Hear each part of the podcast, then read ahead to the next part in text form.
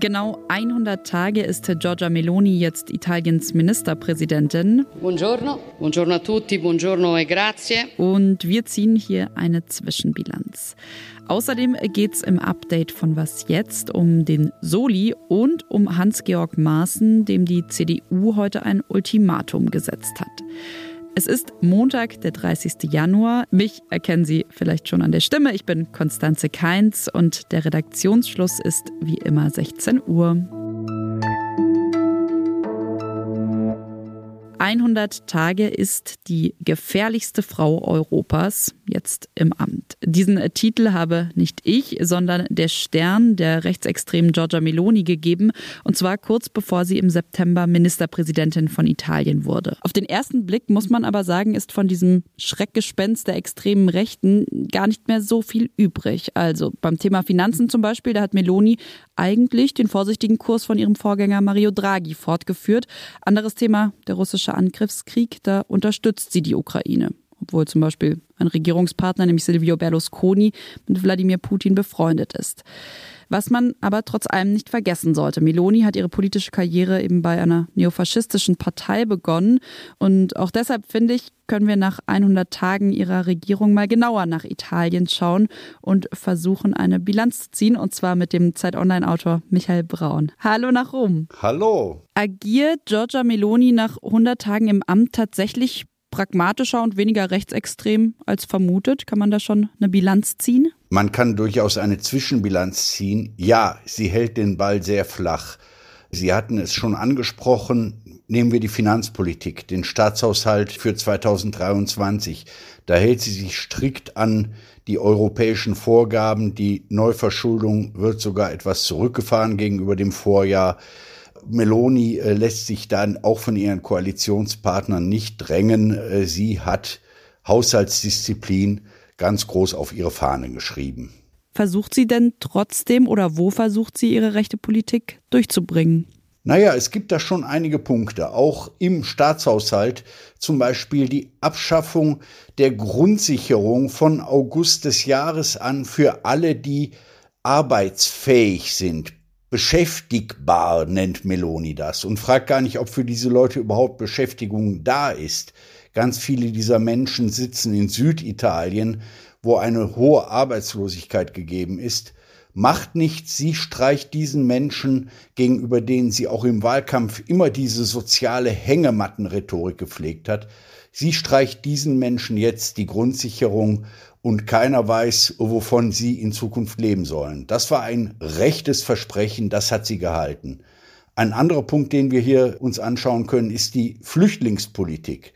Ganz am Anfang, sie war gerade im Amt Ende Oktober, machte sie dort weiter, wo Matteo Salvini als Innenminister aufgehört hatte. Tagelang wurden Schiffe nicht in die Häfen gelassen, es gab Aufruhr, es gab negative Schlagzeilen und da ist sie sehr geschickt abgedreht. Jetzt dürfen die Schiffe wieder in die Häfen, aber sie bekommen Häfen weit im Norden Italiens zugewiesen. Das ist pure Schikane gegenüber den NGOs, denn sie müssen jetzt mit Fahrzeiten von drei, vier Tagen hin, drei, vier Tagen zurückrechnen und sie verbrennen für Zehntausende Euro Treibstoff und so werden die Kassen der NGOs geleert. Aber das geht jetzt sehr still über die Bühne. Das Ausland schaut kaum noch hin. Und äh, da zeigt sich eigentlich meiner Meinung nach die ganze politische Raffinesse von Meloni. Also durchaus zu schauen, dass sie nicht aneckt, zugleich aber zu schauen, dass sie an wichtigen Punkten die Befindlichkeiten ihrer rechten Wählerschaft durchaus bedient. Mhm. Was man auf jeden Fall sagen kann, ist, dass Meloni bei vielen Italienerinnen und Italienern ja sehr gut ankommt. Also mehr als die Hälfte ist zufrieden mit ihrer Politik laut einer aktuellen Umfrage. Lass uns aber noch mal auf ihre Außenpolitik und das Thema Krieg in der Ukraine schauen. War die Angst der EU vor Meloni berechtigt? Meloni selbst war schon in ihren Zeiten, als sie noch in der Opposition saß, vor den letzten Wahlen, klar auf Seite der Ukraine. Sie hat nun zwei Koalitionspartner, Silvio Berlusconi und Matteo Salvini, die durchaus wesentlich Putin näher sind, aber sie hat sich die äh, Frage der Ukraine-Politik nicht von ihren Partnern aus der Hand nehmen lassen. Italien ist weiterhin bei den Sanktionen dabei, Italien ist bei den Waffenlieferungen dabei. Meloni saß auch mit in der Runde, als es vor einer Woche die Telefonschalte zwischen Biden, Macron, Scholz, Sunak und eben Meloni gab. Dies zeigt schon, dass niemand im gesamten westlichen Lager noch Befürchtungen hat, Italien könne gegenwärtig ein unsicherer Kantonist sein. Alles klar. Vielen, vielen Dank an Sie, Michael Braun, nach Rom. Danke. Die CDU hat Hans-Georg Maaßen heute ein Ultimatum gesetzt. Der ehemalige Präsident des Verfassungsschutzes soll bis kommenden Sonntag 12 Uhr aus der Partei austreten. Ansonsten wird das Präsidium ein Ausschlussverfahren einleiten.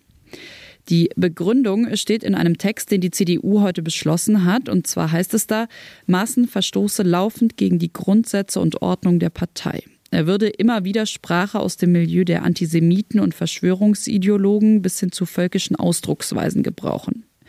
In dem Text des Präsidiums geht es außerdem um die Werteunion. Ein Zusammenschluss von rechtskonservativen Unionsmitgliedern ist das, an dessen Spitze Hans-Georg Maaßen erst vergangenes Wochenende gewählt wurde.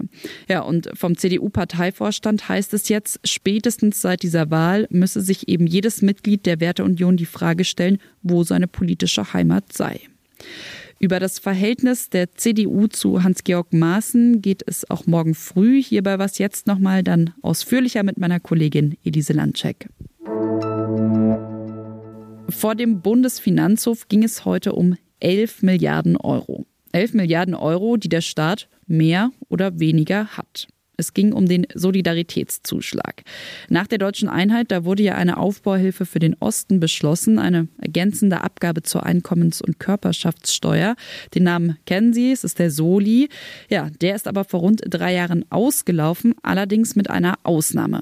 Unternehmen und Spitzenverdiener, Verdienerinnen, also rund 10 Prozent der Steuerzahler und Zahlerinnen, die müssen ihn weiterzahlen. Dagegen hat ein Ehepaar aus Aschaffenburg geklagt, unter anderem, weil sie der Meinung sind, dass das dem Grundgesetz, konkret dem Gleichheitsgrundsatz, widerspricht. Heute aber hat der Bundesfinanzhof ihre Klage abgewiesen.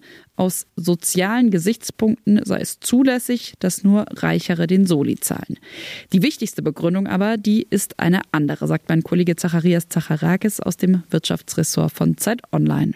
Es ging ja in der Klage letztlich darum, ob der Solidaritätszuschlag jetzt mehr als 30 Jahre nach der deutschen Einheit wirklich noch seinen Sinn erfüllt. Und der Sinn war ja, die Ausgaben der deutschen Wiedervereinigung zu finanzieren.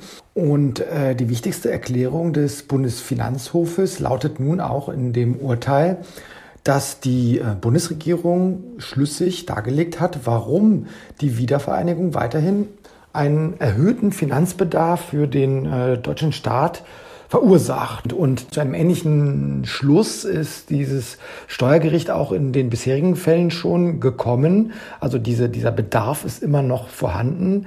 Und äh, deshalb sei der Solidaritätszuschlag auch noch verfassungskonform. Und der Bundesfinanzhof hat auch darauf hingewiesen, dass sich das allerdings in den künftigen Jahren ändern könnte. Also dass dieser Bedarf dann doch allmählich mal ausläuft. Was noch? Rund 93 Millionen Selfies werden weltweit pro Tag gemacht. 93 Millionen. Meistens mit dem Smartphone, selten mit Wildkameras.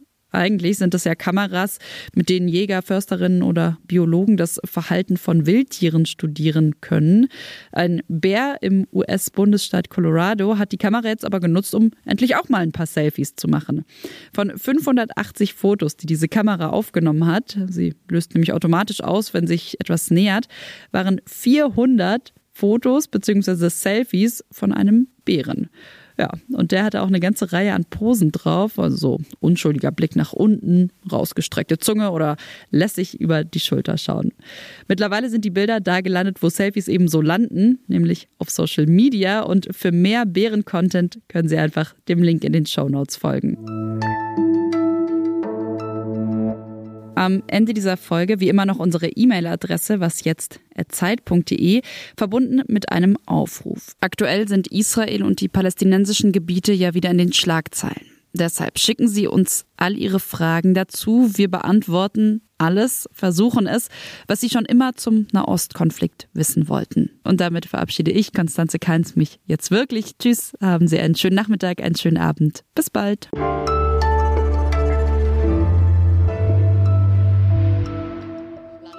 Ammirata, la nazione copiata, la nazione amata che è stata per buona parte della sua storia, mi riempie di orgoglio e per questo vi